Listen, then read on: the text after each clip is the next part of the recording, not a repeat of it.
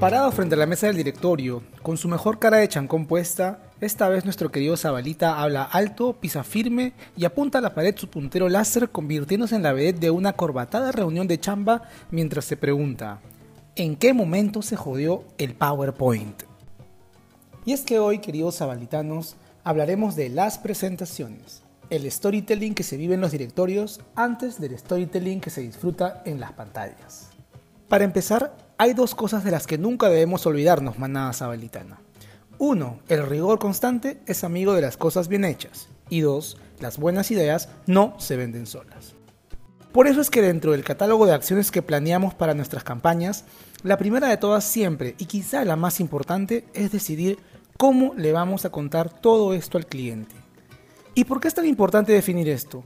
La razón es sencilla, porque así cuidamos de no echar por la borda una idea buenísima a causa de que no pudimos presentarla con solvencia. ¿Cuántas veces sufridos sabalitanos hemos presenciado ideas magníficas que por ser presentadas sin un buen análisis terminan de narices en el tacho?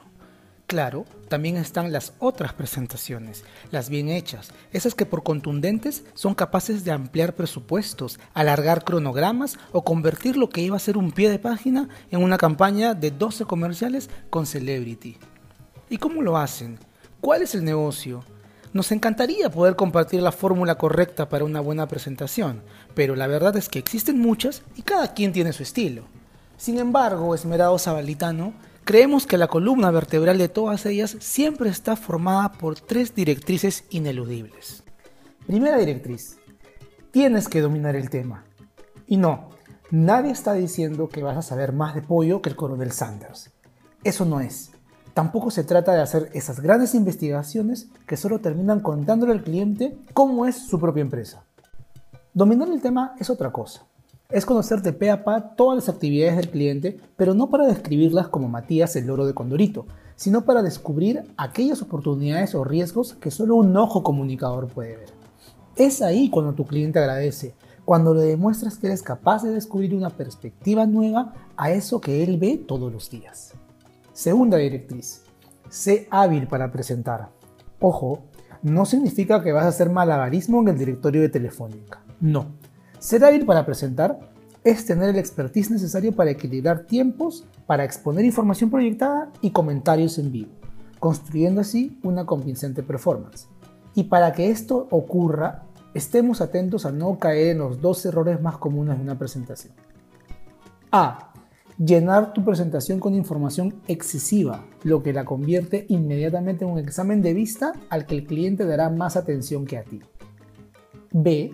Leer la info proyectada en voz alta sin agregar nada más, en cuyo caso muy probablemente solo convencerás de que sabes leer muy bien. Recuerden siempre, Jauría Sabalitana, los verdaderos protagonistas de las presentaciones somos nosotros y los puntos de vista que traemos a la mesa, no la info proyectada en la pared. Tercera directriz, ensaya con tu equipo. Parece obvio, pero casi nadie lo hace, y es simple. Divídase la presentación, anoten comentarios, háganse preguntas incómodas, paren de cabeza su propia presentación, vuélvanse abogados del diablo y pulan lo que haya que pulir, cuantas veces sea. Si cumplen a conciencia estas tres directrices, queridos fanáticos sabalitanos, podrán construir presentaciones que se conviertan en antesalas de lujo para contar ideas creativas. Sustentaciones tan bien hechas que arrancan la aprobación del cliente antes de ver las piezas. Y esos señores son goles que ningún cliente olvida. Soy Fernando Álvarez, director de marcas de Zabalita, y te invito a nuestra siguiente presentación, con PowerPoint y todo, la próxima vez que Zabalita se pregunte, ¿en qué momento se jodió? Eso que tanto se jodió. Adiós amigos.